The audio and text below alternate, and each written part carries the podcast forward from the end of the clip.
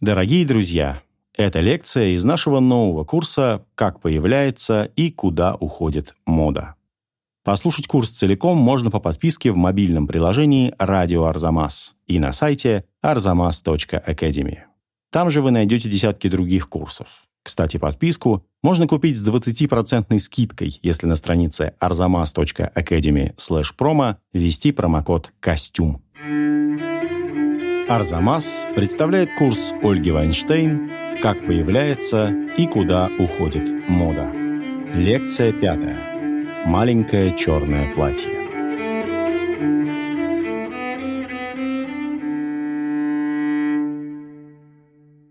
Маленькое черное платье — это наряд, который есть, наверное, в гардеробе любой современной женщины. Наряд универсальный, незаменимый. Спрашивается, почему? Потому что это платье, которое выручает. Выручает в ситуациях, когда непонятно, что надеть. Например, если надо куда-то пойти, но дресс-код мероприятия не вполне понятен. И вот в этот момент как раз рука тянется за маленьким черным платьем. То есть можно сказать, что это платье, которое незаменимо в моменты нерешительности оно удивительным образом сочетает в себе прямо противоположные свойства. Оно универсально и может пригодиться в абсолютно полярных обстоятельствах. Скажем, когда требуется что-то классическое, и вместе с тем нужно привлечь к себе внимание. Казалось бы, это скромное платье, но вместе с тем оно очень сексапильное открытое, но в то же время и таинственное, намекающее на нечто сокрытое, как черная магия. Традиционно историки моды считают, что первое маленькое черное платье придумала Коко Шанель. В 1926 году в американском Vogue появилась иллюстрация, и это было платье Шанель из крепдышина прямого силуэта с асимметричным подолом. Платье-футляр — оно было сшито из очень э, плотной материи, такой вот узкий силуэт, длина ниже колена, то есть он не акцентировал талию. Это вот было очень важно, потому что Шанель считала, что главное — это комфорт. Это было платье, которое позволяло свободу движений и не превращало женщину в секс-объект. Оно уже было с бижутерией, с отделкой на манжетах. При этом оно позиционировалось еще как повседневное платье. И в комментариях Vogue писали, что это платье похоже на автомобиль Ford, потому что обе вещи, ну вот здесь использовалось слово sleek, то есть гладкие, блестящие, шикарные. Форд тоже в то время был именно черного цвета. Такое платье обтекаемого силуэта — это идеальный продукт эстетики ар-деко, которая как раз была популярна в 20-е годы. Не случайно американский ВОК сделал предсказание, что вскоре такое платье станет униформой для всех женщин, наделенных вкусом. И это предсказание сбылось. Тогда же вот возникла знаменитая аббревиатура LBD — Little Black Dress. Ну давайте теперь бросим взгляд, а что это за время было? Почему именно эта эпоха породила маленькое черное платье? Это время, когда кончилась Первая мировая война. Уже началась в Европе более-менее такая нормальная мирная жизнь. И в это время женщины пошли на работу. То есть появилась необходимость в универсальной одежде, удобной, ноской, но при этом, чтобы в этой одежде была заложена возможность трансформации. Например, чтобы при необходимости махнуть с работы на вечеринку, дополнив наряд украшениями. Еще здесь был очень важный концептуальный момент, причем это понимали даже в то время как раз журналисты американского Vogue. Они писали, что после Первой мировой войны платье становится менее важным, чем сама женщина. Это результат возросшего значения женщин в общественном раскладе до того женщина была, ну там слово chattel, то есть движимое имущество, ее наряды были более роскошными и декоративными поскольку она должна была привлекать внимание мужчин. То есть в 20-е годы уже во многом отпадает эта декоративная роль женщины как объекта потребления, потребления на показ, если использовать термины Веблина. Поэтому дамское платье становится более функциональным. И здесь можно провести такую интересную аналогию конце XVIII – начале XIX века, в эпоху европейского романтизма, происходит так называемый великий мужской отказ в истории моды. Как раз когда появляется дендизм, и на первый план выходит функциональность костюма буржуазное равенство возможностей, идея, что если ты человек одаренный, то ты всегда можешь пробиться.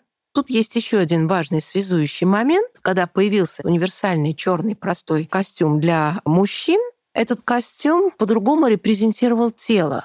Он а, показывал линии фигуры, чистые линии, облегающие панталоны, приталенные фраки. Это все акцентировало силуэт. Вот тогда, например, мужские ноги стали предметом эротического внимания. И вот эта же политика репрезентации тела присутствует в маленьком черном платье для женщин. То есть это платье, которое подчеркивает фигуру, и в этом плане Шанель, можно сказать, выступает как преемница дендизма. Просто она проецирует этот дендизм в женский гардероб. Шанель создает маленькое черное платье как своего рода элегантную рамку для женщины, которая дает ей возможность проявить себя. Так же, как в эпоху романтизма костюм подчеркивал сущность мужчины, то есть его эмоции, душевное состояние, может быть, какие-то философские взгляды. То есть он не перетягивал внимание на себя. Важно было, как человек смотрится, что он говорит, как у него выражение лица, и аналогичным образом маленькое черное платье подчеркивало индивидуальность женщины. То есть это была возможность показать себя не за счет наряда, а за счет своих личных качеств. Всегда возникает вопрос, на что опиралась Шанель? Она же не могла это придумать вот так просто из воздуха. Ну, тут есть несколько элементов. Конечно, те или иные элементы черных нарядов всегда присутствовали и до Шанель. Во-первых, это были элементы униформы служанок, горничных, которые всегда носили черное платье с белым воротничком и белыми манжетами, часто в сочетании с белым фартуком. То есть Шанель не побоялась упреков, что она фактически заимствует элементы туалета людей, которые относятся к низкому социальному слою. Далее в таких черных платьях ходили воспитанницы, девочки-сиротки, которые жили в монастырских приютах. И Шанель сама часть своего детства провела в таких черных платьях. Некоторые биографы считают, что это своего рода месть. Пускай, мол, богатые дамы ходят как бедные воспитанницы. И, наконец, вот в это время очень важно, что появляется трикотаж. Шанель очень любит с ним работать. Появляется спортивная одежда для женщин. И женщины идут в спорт, появляются знаменитые теннисистки, они начинают двигаться в одежде. То есть быстрые танцы, спорт, прогулки, автомобили. Собственно, это было время продолжающейся борьбы за права женщин. Движение суфражисток, в том числе, это включало в себя борьбу за одежду, которая не сковывает женское тело. Ведь раньше у портных просто стоял вопрос, а нужно ли вообще женщине поднимать руки когда она там, скажем, носит тесное платье, ну давайте сделаем платье такое, чтобы руки всегда были где-нибудь внизу. Зачем двигать ими особенно? В смысле кроя очень важно, что в период Первой мировой войны уже была установка, что нужно тратить меньше материи на женское платье. Например, до Первой мировой войны на женское платье шло ну, там, примерно 19 ярдов материи, а вот уже в 28 году примерно 7. То есть Шанель использовала момент экономической необходимости, и вот этот гениально простой, экономный, удобный крой стал, можно сказать, ключевой эмблемой ее стиля. Не случайно Мэн Рэй ее снял как раз в маленьком черном платье. Она в такой раскованной позе, с сигаретой в зубах и в шляпке. Правдиво ли утверждение, что именно Шанель изобрела маленькое черное платье? Были ли у нее предшественники?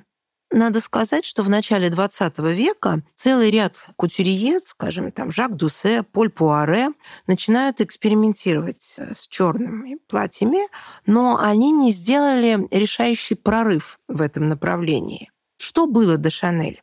была так называемая девушка Гибсон, которая носила черные вечерние нарядные платья. Но эти платья были громоздкие, с корсетом, с декольте, с пышной юбкой. И, наконец, в 25 году черное платье показала Мадлен Вьоне на год раньше с вышитыми стразами и асимметричной линией подола.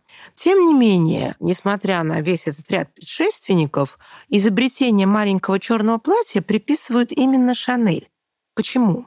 Я думаю, потому что это абсолютно прямо укладывается, попадает в ее философию стиля в ее эстетику, согласуется со всеми другими ее знаковыми вещами. Они образуют единую систему. И основной принцип этой системы — это минимализм. Вот я не случайно говорила про Дэнди, потому что там тоже это был минимализм начала XIX века.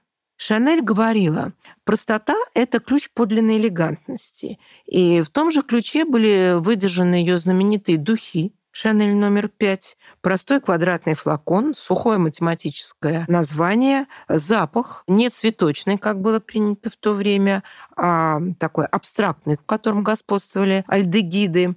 То есть во всем была ставка на минимализм и абстракцию. И это соответствовало духу в искусстве того времени, когда появилась именно в 20-е годы и авангард, и конструктивизм, Баухаус в архитектуре. На всех фронтах шел отказ от фигуративности во имя геометрии. Вообще вот в абстрактном искусстве очень был популярен черный цвет. И Шанель шла в этой струе. Это был ее базовый минималистский принцип эстетики.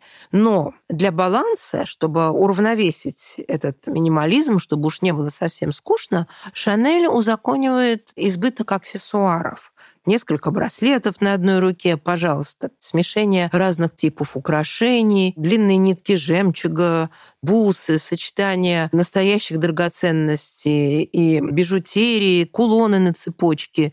То есть это была дозволенная декоративная компенсация за минимализм черного платья. И это черное платье, конечно, служило идеальным выгодным фоном для демонстрации всяких штучек. В этом плане действительно любая женщина могла себе позволить маленькое черное платье, хотя изначально Шанель говорила, что она шьет только для богатых дам, что она работает в сфере люкс, но ее все время копировали. И она сначала шутила, что, ой, да, мадам копиистки делают для нее рекламу, но потом все-таки, посмотрев, что творится вокруг, в 29 году она уже запустила свою линию бюджетных черных платьев, Особенно, когда она съездила в Америку потом в 1931 году и поняла силу масс-маркета, она укрепилась в правильности принятого решения. Именно в культуре 20-х годов маленькое черное платье стало играть роль идеального платья для коктейля. В то время возникает мода на коктейльные вечеринки – в Америке эпоха запрета алкоголя, и тогда приняли решение, что можно устраивать коктейльные вечеринки с популярными смесями, ликеры, плюс всякие газированные напитки. К этому времени уже и в Европе такое традиционное гендерное разделение исчезло, когда после обеда мужчины идут в библиотеку пить бренди, а дамы остаются в гостиной и вышивали. Это все уже было в прошлом. Появились коктейльные вечеринки, которые, напротив, подразумевали аперитив перед ланчем, перед ужином, перед походом в театр, смешанное общество, некоторая легкомысленность, коктейли, танцы. И вот как раз это платье оказалось идеальным именно для такого формата. В то время даже шутили, что для маленького черного платья существует комендантский час.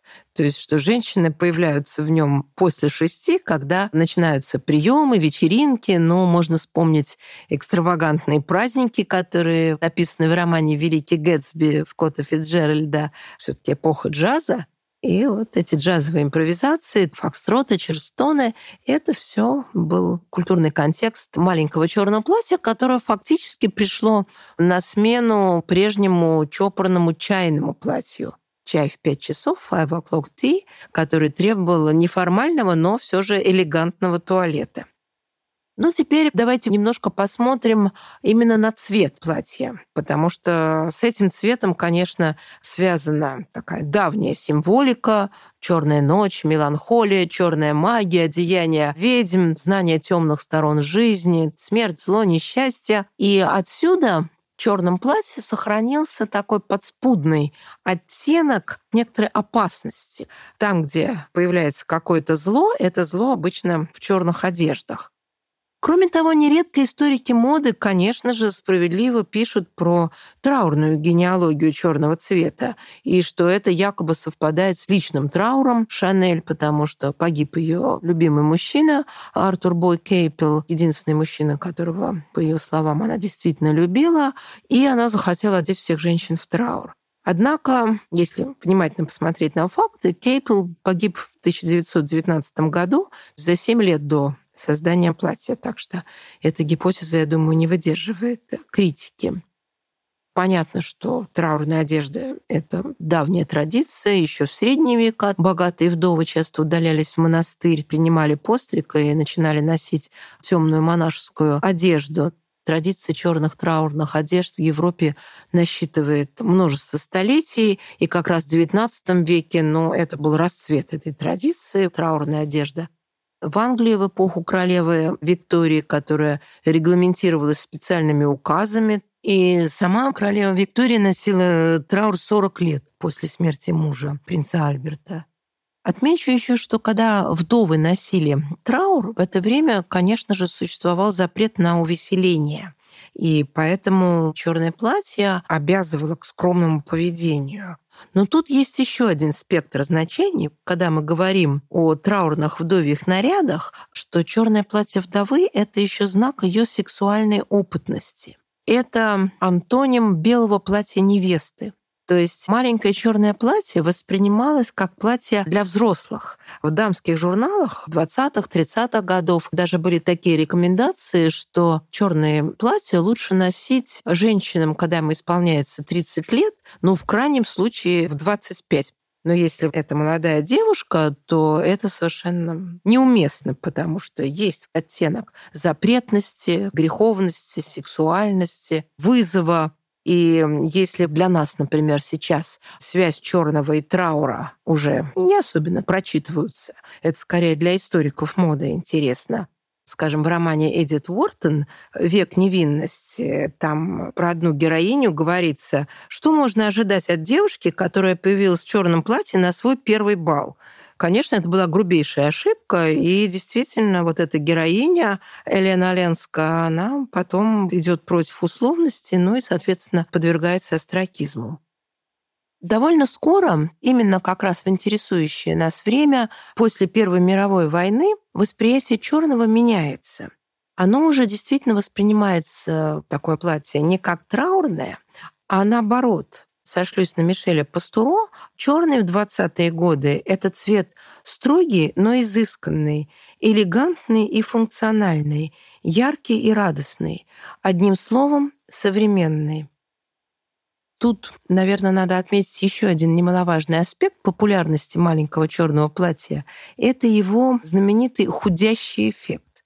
То есть считалось, что черное стройнит. Возможно, это связано с оптическими свойствами черного, но я думаю, что скорее это связано с модным типом фигуры именно в 20-е годы. Фигура цилиндр — это тип женщины лагарсон или флэппер с маленькой грудью, с неакцентированной талией. То есть вот этот эффект стройной фигуры в то время это был такой императив красоты. И вот маленькое черное платье как раз попало в эту тенденцию.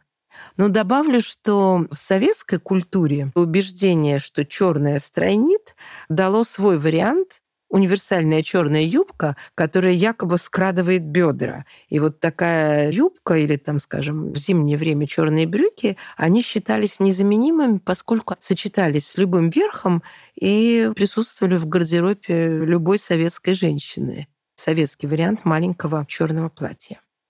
Теперь давайте в заключение бросим взгляд на тех, кто носил его.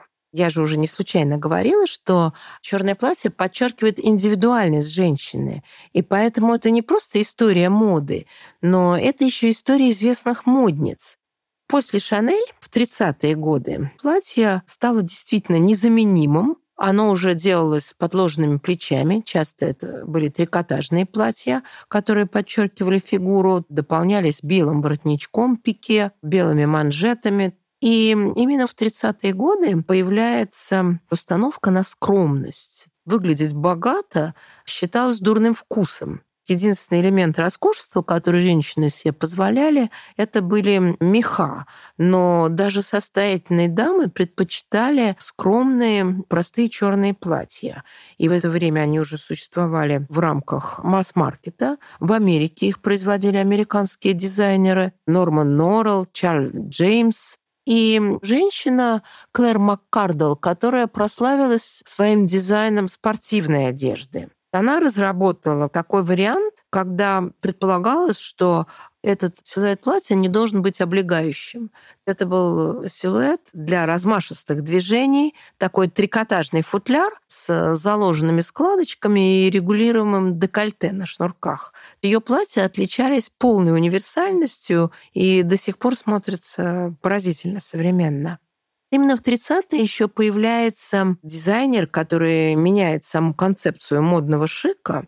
На арену выступает конкурентка Шанель, Эльза Скипарелли, и она предлагает идею моды как игры, как юмор, ирония.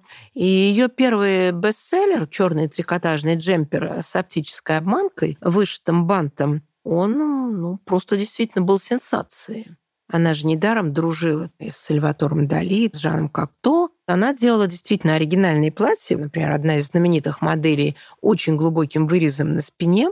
И среди любительниц ее платьев была герцогиня Винзорская, та самая, из-за которой английский король отрекся от престола.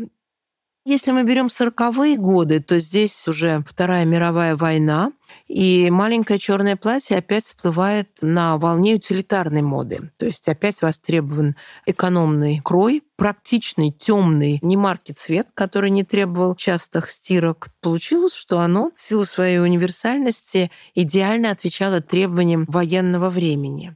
Но уже после Второй мировой войны возник новый запрос на женственность, и платье в очередной раз трансформировалось. Это уже поработал Кристиан Диор, который тонко почувствовал веяние времени. Он создал модель маленького черного платья в стиле New Look. Это платье акцентировало талию, там даже предусматривались небольшие утягивающие корсетики. Оно отличалось пышной юбкой, причем на пошив многослойных нижних юбок уходило столько материи, сколько на 15 юбок военного времени, 40-х годов. И в комплект к этому платью часто носили перчатки, маленькую черную шляпку, идеальный дуэт, потому что у нее та же функция обрамлять и подчеркивать черты лица. Ну, не могу здесь, к слову, не сказать о замечательной стилизации моды 50-х годов в сериале «Великолепная миссис Майзел» работа дизайнера Доны Заковской. И вот героиня этого сериала, миссис Майзел, артистка стендап-комедии, обычно на выступлениях носит именно черные платья.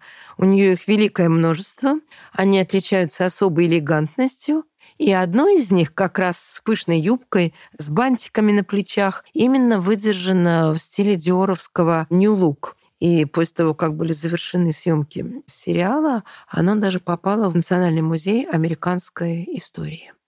Ну, самый, наверное, известный пример маленького черного платья в культуре в «Завтраке у Тиффани» Трумана Капоты. Это роман 1958 года, Правда, парадоксальным образом там маленькое черное платье упоминается всего лишь один раз, когда описывается наряд Холли Голайтли и говорится, что на девушке было узкое легкое черное платье, черные сандалии и жемчужное ожерелье. Этот пример вошел в историю в основном, конечно, благодаря фильму. Я имею в виду экранизацию «Завтрака у Тиффани» Блейка Эдвардса где Одри Хепберн щеголяет в маленьком черном платье, которое для нее сшил Живанши. Фильм был уже 61 года. И вот там появилась такая эстетика, что черное платье Макси должно сочетаться с длинным жемчужным ожерельем. Такое классическое сочетание. И, наверное, можно еще заметить, что Живанши делал и другие черные платья для Одри Хепберн, кроме этого культового черного Макси. В фильме «Сабрина» 1954 года там было черное платье с бантами на плечах, с пышной юбкой. Причем форма декольте этого платья так и вошло в историю моды под названием «Сабрина». Но все же вот именно наряд из э, «Завтрака у Тиффани» остался в истории моды как совершенно такой культовый ну, конечно, тут обаяние Одри Хепберн, которое помогло канонизации этого черного платья, Действительно, после завтрака у Тиффани за черным платьем окончательно закрепился ореол элегантности и женской эротической власти. Отмечу, что Живанши, то есть это все не на пустом месте возникает, он был э, учеником э, Кристобаля Баленсиаги. А Баленсиага был мастером, который делал именно такие изысканные лаконичные силуэты. При этом, конечно, не случайно Баленсиага лелеял страсть к черному цвету, потому что это знаковый цвет для испанской культуры. Труман Капоте в 1966 году устроил знаменитый черно-белый бал, где был очень строгий дресс-код, только черно-белая гамма в одежде и лица закрытые масками. И вот многие дамы как раз на этот бал явились в маленьком черном платье. Например, 16-летняя Пенелопа 3 была настолько успешна на этом балу, что удостоилась хвалебного отзыва в журнале Vanity Fair, и это послужило трамплином для ее дальнейшей популярности, светской карьеры. Тогда же, в 50-е годы, начинает актуализироваться еще одна давняя функция черного платья – черный цвет как маркер антимоды. Это уже было в XIX веке, но э, в основном в истории мужской богемной моды, когда, например, в черное с головы до пят одевался Бадлер, у него был такой нонконформистский стиль, на своих портретах, фотографиях он всегда в черном. И позднее американская художница Джорджия Акиф всегда ходила только в черных платьях, и она объясняла, что если бы она продумывала цвета своих нарядов, то у нее бы не оставалось времени на цветовые композиции своих картин. То есть ей нравилась серьезность, анонимность черного. И очень скоро в гардеробе артистических женщин, женщин-художниц, представительниц богемы, черный просто стал дежурно популярным цветом. И дальше черный в рамках антимоды продолжил свою жизнь. Допустим, стиль американских битников 50-е, 60-е годы или стиль парижской богемы левого берега. То есть это уже был такой тотальный черный. Там были и маленькие черные платья, и черные водолазки, черные колготки, узкие черные брюки, черные береты. То есть это был знак нонконформизма. Это уже была серьезная протестная мода.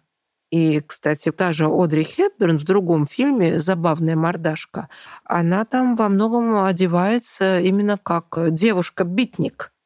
Далее в 60-е годы актуализируется траурная составляющая в генеалогии черного платья, но я имею в виду убийство президента Кеннеди и выход Жаклин Кеннеди в маленьком черном платье на похоронах. Получается, с одной стороны, это траурная одежда, но с другой стороны, она тем самым подтверждает репутацию элегантной американской дамы.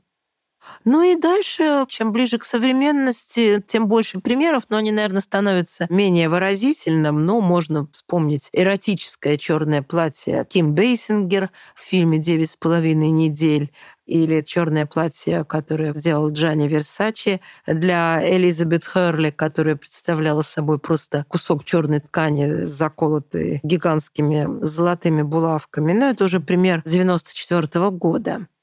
Кстати, в том же 94 году принцесса Диана появилась в своем знаменитом черном платье мести, когда принц Чарльз объявил о своих отношениях с Камилой Паркер Боулс. Если уже как-то обобщать, то давайте под конец задумаемся, а в чем все-таки причина массовости маленького черного платья сейчас? Ведь фактически любой уважающий себя дизайнер, Калвин Кляйн, Дона Карен, Маскина, Ямамото, Кинзо, они все выпускают свои варианты маленьких черных платьев. С одной стороны, я думаю, что здесь устойчивые позиции черного цвета в культуре, все его семиотические поля, о которых я говорила. С другой стороны, это пример, я думаю, очень важной закономерности, что в истории костюма выживают многофункциональные вещи. Вот почему я вначале говорила, что когда нечего одеть, то рука тянется к маленькому черному платью. Оно действительно универсально. Оно стоит в ряду таких универсальных вещей, как, например, джинсы. И в пир, и в мир, пожалуйста. Но, к сожалению, подобные полифункциональные вещи и ансамбли с ними очень быстро застывают в шаблоны, превращаются в униформу, в норм-кор и просто становятся откровенно скучными. Сейчас вот на эту роль универсальных вещей во многом претендуют спортивные вещи, штаны, свитшоты, худи, но если мы посмотрим в этом контексте на маленькое черное платье, это действительно идеальная полифункциональная вещь. Она удовлетворяет принципам комфорта, сдержанности, скромности, одновременно эротизма, шика, может послужить и для дневного, и для вечернего выхода, потому что его можно модифицировать с помощью украшений. То есть вот этот минимализм, который лежит в основе эстетики маленького черного платья, это многофункциональность, это все, конечно, и позволяет маленькому черному платью оставаться в женском гардеробе сейчас уже, получается, около ста лет. Над курсом работали редактор Юлия Богатка, фактчекеры Полина Маниишвили и Юлия Гизатулина, звукорежиссер Елена Спичакова – выпускающий редактор Виктория Малютина-Лукашина, а также Иван Воловик, Дарья Гоголева, Наташа Карельская и Алексей Пономарев. Запись сделана в студии «Резонант Артс», Москва.